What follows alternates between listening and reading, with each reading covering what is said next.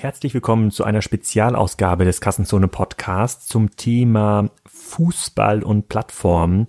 Ich habe mich mit dem Christopher Lemm unterhalten von der Spielmacherkonferenz. Die findet in ein paar Wochen in Hamburg statt.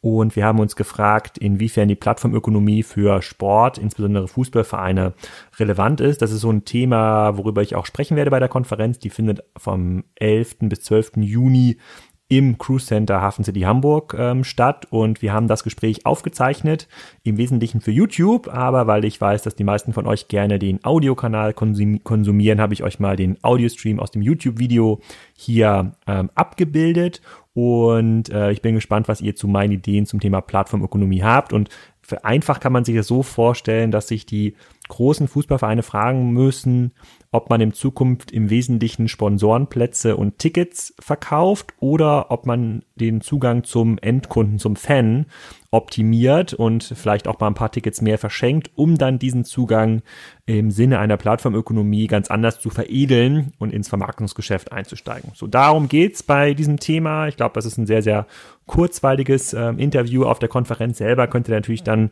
ein paar Fußballstars oder ehemalige Stars sehen, wie zum Beispiel Oliver Kahn. Da habe ich auch mal einen Vortrag von ihm gesehen. Ähm, ich glaube, der hieß die Philosophie der Nummer eins, der Vortrag. Naja, kann man sich äh, seinen Teil bei denken. Jetzt erstmal viel Spaß mit dem Interview und vielleicht sehe ich euch ja entweder nächste Woche beim ECD in München von TradeByte oder bei der Konferenz von den Spielmachern, wie gesagt, am 11. und 12. Juni in Hamburg und ich kopiere euch nochmal einen Link in die Show Notes. Am Wochenende gibt's dann wieder den normalen Kassenzone Podcast zum Thema Reis mit den Reishungergründern. Alex, herzlich willkommen. Schön, dass du da bist. Ähm, wir wollen das Interview heute mal zum Anlass nehmen, weil ihr mit Spriker bei uns auf der Konferenz, auf der Spielmacherkonferenz Partner seid.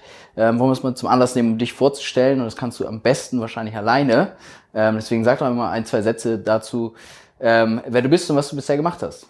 Ja, vielen Dank für die Einladung. Ähm, ich bin Alex, Gründer und Geschäftsführer von Spriker. Ich habe schon viele andere Online-Geschäftsmodelle aufgebaut und mitgegründet, bin unter anderem auch beteiligt an eTribes in Hamburg und schreibe einen Blog, das heißt kassenzone.de. Da geht's um Handelsstrategie, um E-Commerce-Strategie. Darüber kennen mich wahrscheinlich die meisten Leute. Wohne in der Nähe von Kiel, bin deswegen auch, deswegen auch Holstein-Kiel-Fan. Ich habe dort auch mal gespielt für ungefähr 20 Minuten im Rahmen eines Probetrainings als Jugendlicher, habe mich dann mal wieder für den Handball entschieden, ähm, äh, bin aber trotzdem Holstein Kiel als äh, Mannschaft noch treu geblieben.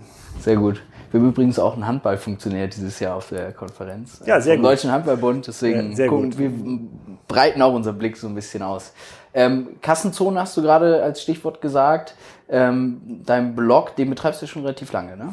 Ja, seit über zehn Jahren. Das war ähm, mal als Blog gestartet, dann ist ja dann irgendwann mal Twitter dazugekommen und Facebook ist dazugekommen. Das spielt mittlerweile keine Rolle mehr. Und ähm, das mittlerweile größte Medium in diesem Kassenzone-Umfeld ist der Podcast.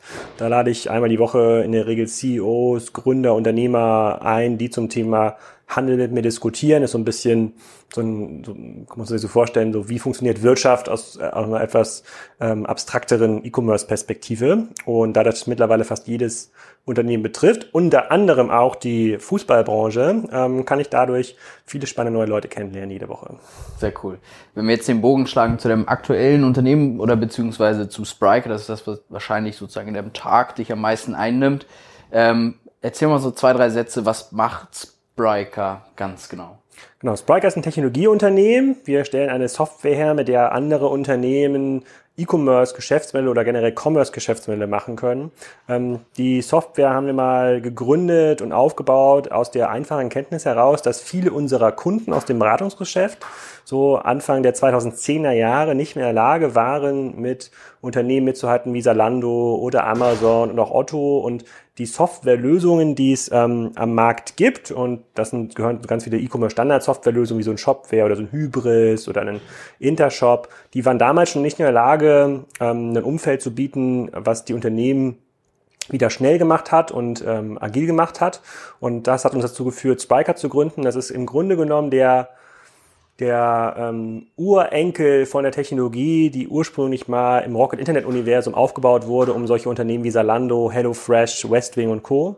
Ähm, zu pushen. Und genau diese Dinge, die diese Technologie getriebenen Unternehmen damals besser gemacht haben als der Wettbewerb, die werden auch heute gebraucht von Unternehmen wie Metro, wie einem Hilti, wie einem Leckerland. Und ich glaube auch, dass es in Zukunft auch für große Fußballvereine ähm, relevant ist. Aber im Softwaregeschäftsmodell für diejenigen, die jetzt vielleicht nicht in meiner Branche aktiv sind, das funktioniert halt so, dass man ein großes Partnernetzwerk hat, also Agenturpartner, die Software bei den Kunden installieren oder die Kunden installieren das dann selber und betreiben das auch selber.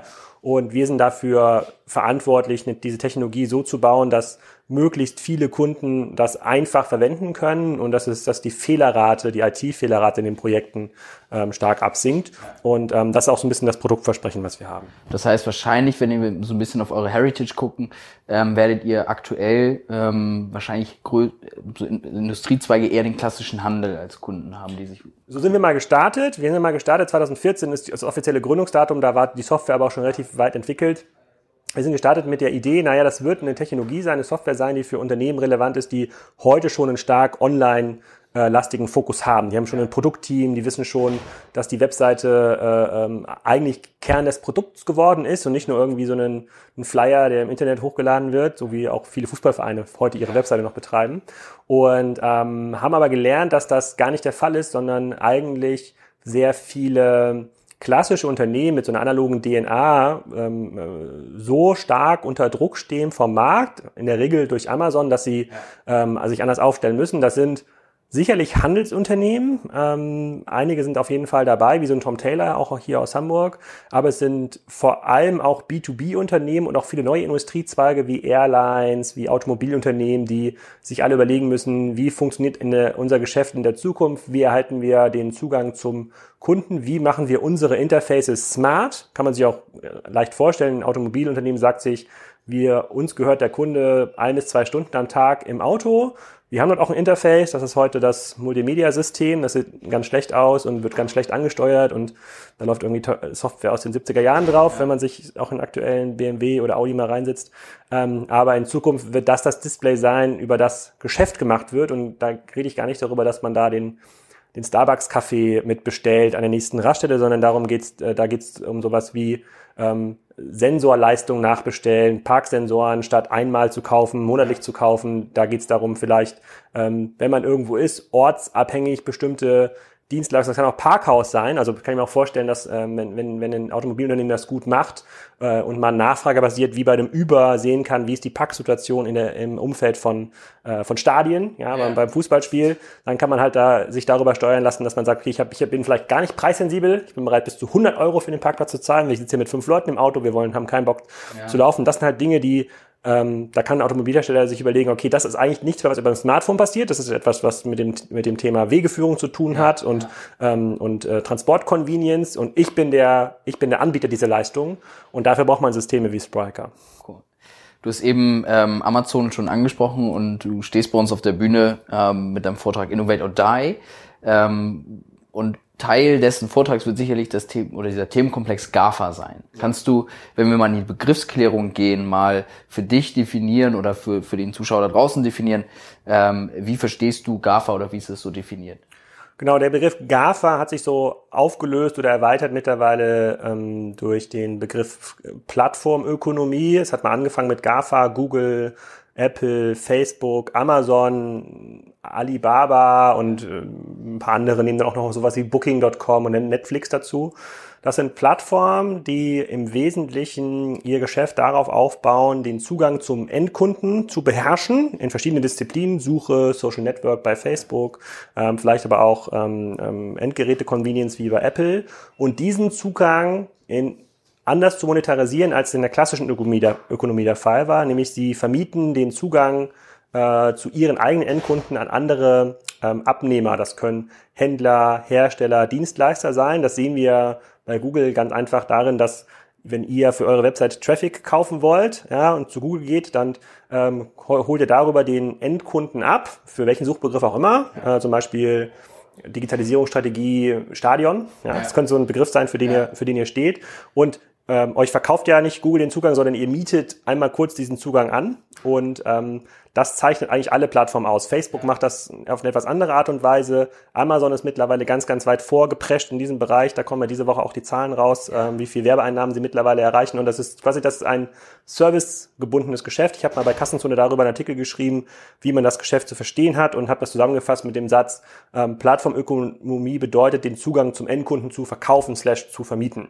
Und das prägt quasi diesen Begriff und das ist auch ein Begriff, der ist sehr neu und in der, in der Forschung auch noch nicht stark ähm, ähm, belegt oder behaftet und so der klassische BWL-Student, äh, Bachelor oder Master, hat damit auch noch wenig Berührungspunkte, weil es gibt ganz, ganz wenig Konzepte, mit denen man das überhaupt erklären kann, dieses neue Geschäftsmodell.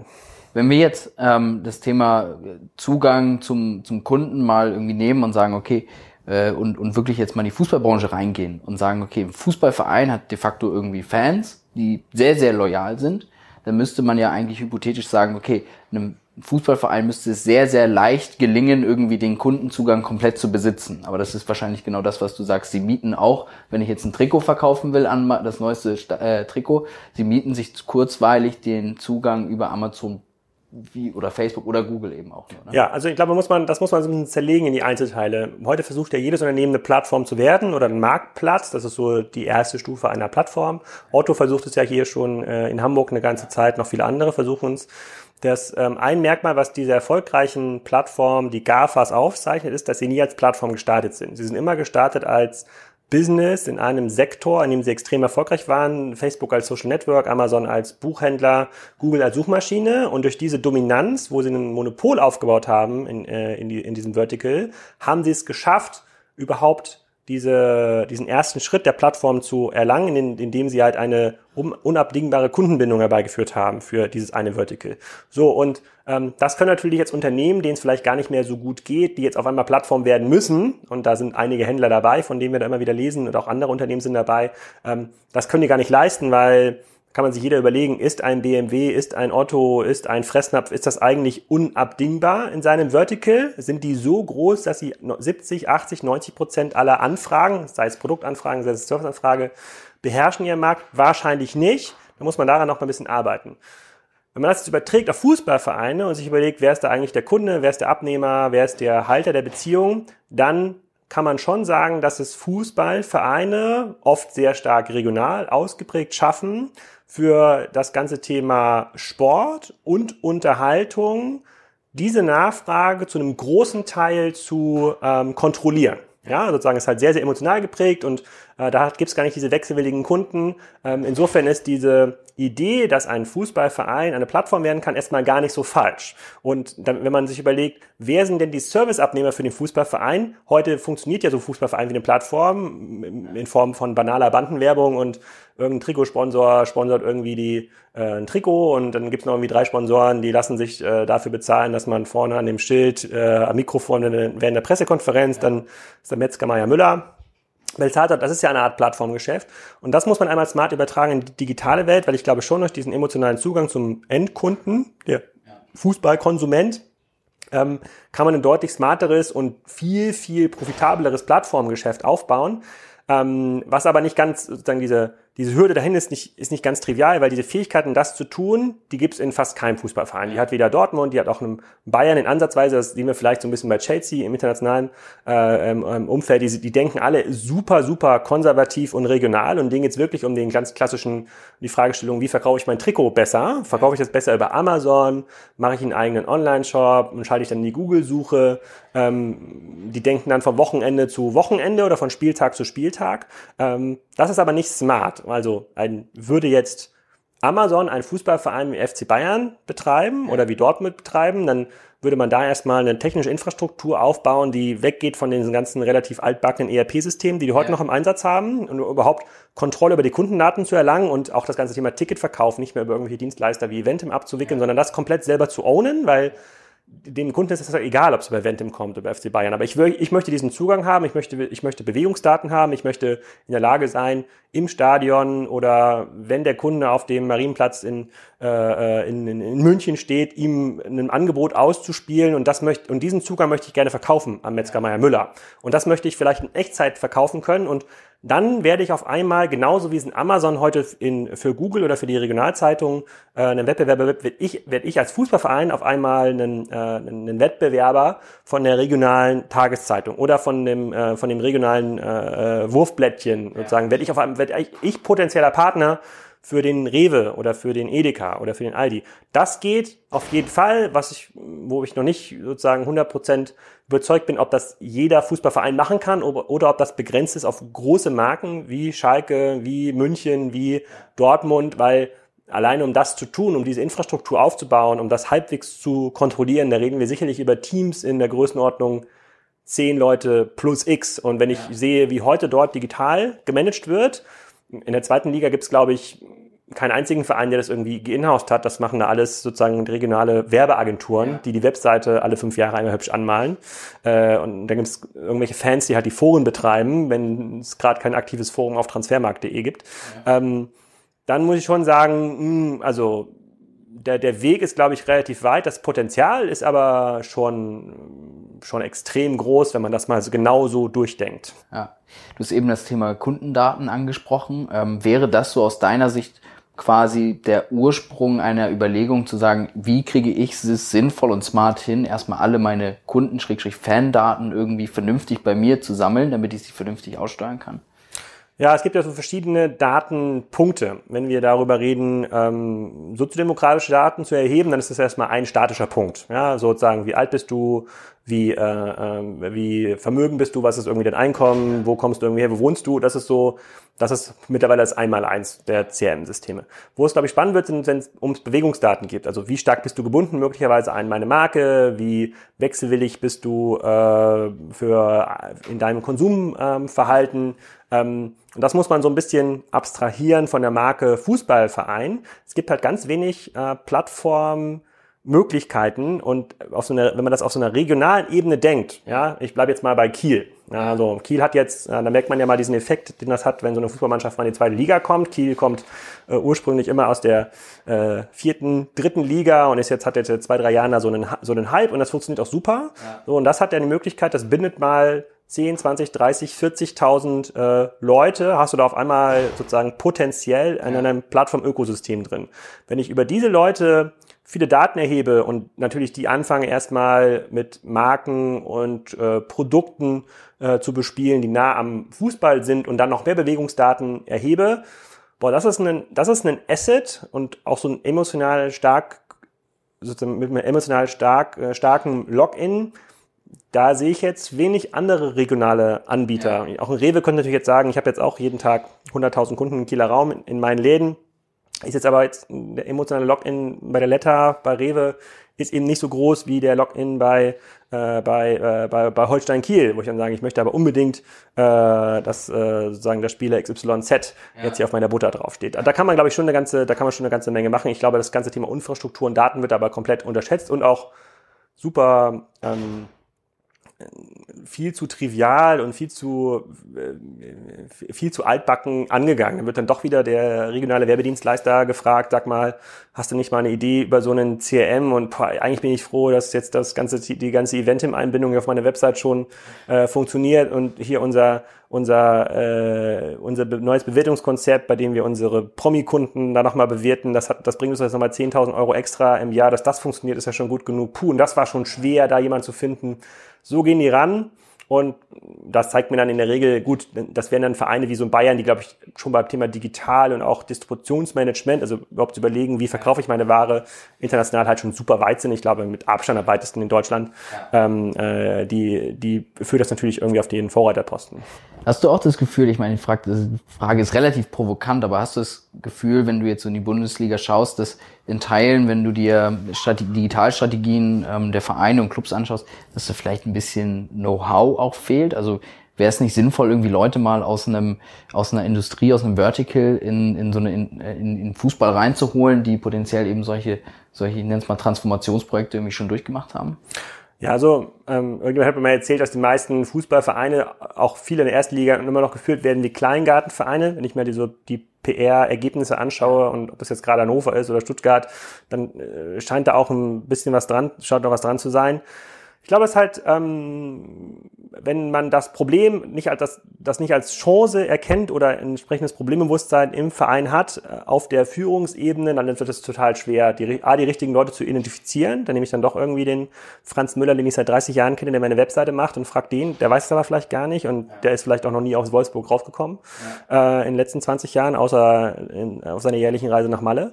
Ähm, und ähm, ich glaube, man hat man Leute, die zu euch, auf die Konferenz gehen, da sieht man ja, die, das sind ja schon mal, die sind ja schon mal bereit, über den Tellerrand zu schauen. Ähm, wenn man sich immer anguckt, wer ist äh, in so einer Funktionärsposition, insbesondere bei den ähm, Vereinen, die schon ein bisschen länger oben sind, wüsste ich jetzt nicht, ob die in der Lage sind, A, die Chancen zu erkennen und das zu abstrahieren. Und da gibt's auch gar nicht diesen monetären Druck, den man vielleicht auch in England hat, wo man auch aufgrund der hohen Investmentsummen einfach ganz andere, ganz anderen Druck hat, dort Erlöse zu generieren und ganz andere Investitionsmöglichkeiten auch Plattformen aufzubauen.